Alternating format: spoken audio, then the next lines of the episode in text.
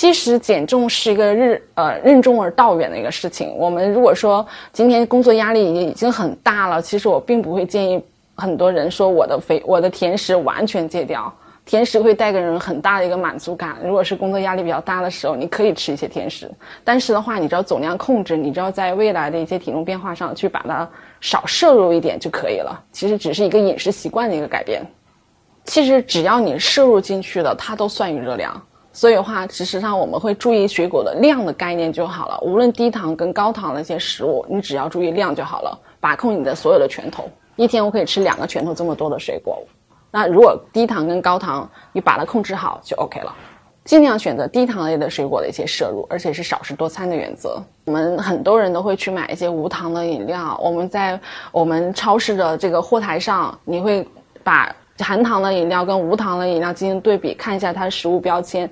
其实普通的饮料、大众的饮料，实际上它有很多糖，包括一些白砂糖。那无糖饮料的话呢，它就会包括一些代糖，包括阿斯巴甜这些等等。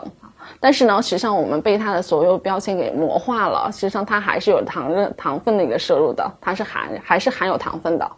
而且另外一种的话，其实阿斯巴甜的话呢，实际上它会提高我们体内的胰岛素，它会变成一种我们会身体会囤积、会记忆这些囤积的一些功能，会导致我们它这些脂肪囤积在我们的腹部以及我们的腿部这些等等。另外一种的话，就是阿斯巴甜这种人造的这些甜味剂的话呢，本身它很难在身体被代谢掉，所以很容易储存为脂肪，是这样。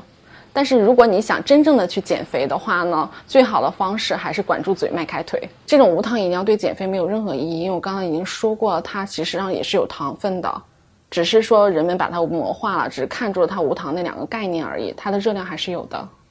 嗯，我们并不建议减肥的时候用这种方式来迷惑自己吧。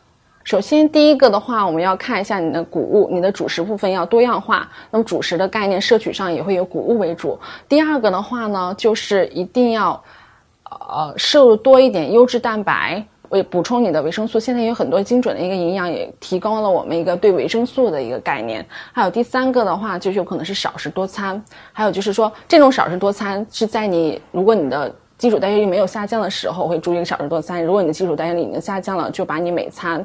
就一天三餐的概念，把它控制好。还有就是说，我们要少摄入一下精制糖的一个摄入。还有另外一个问题的话呢，就是我们清淡饮食。还有就是说，在你的现在饮食上，一定要加入你的一个运动量的一个概念，坚持一周有三次的一个有氧运动，那每次持续时间一个小时以上，这样子是比较好的。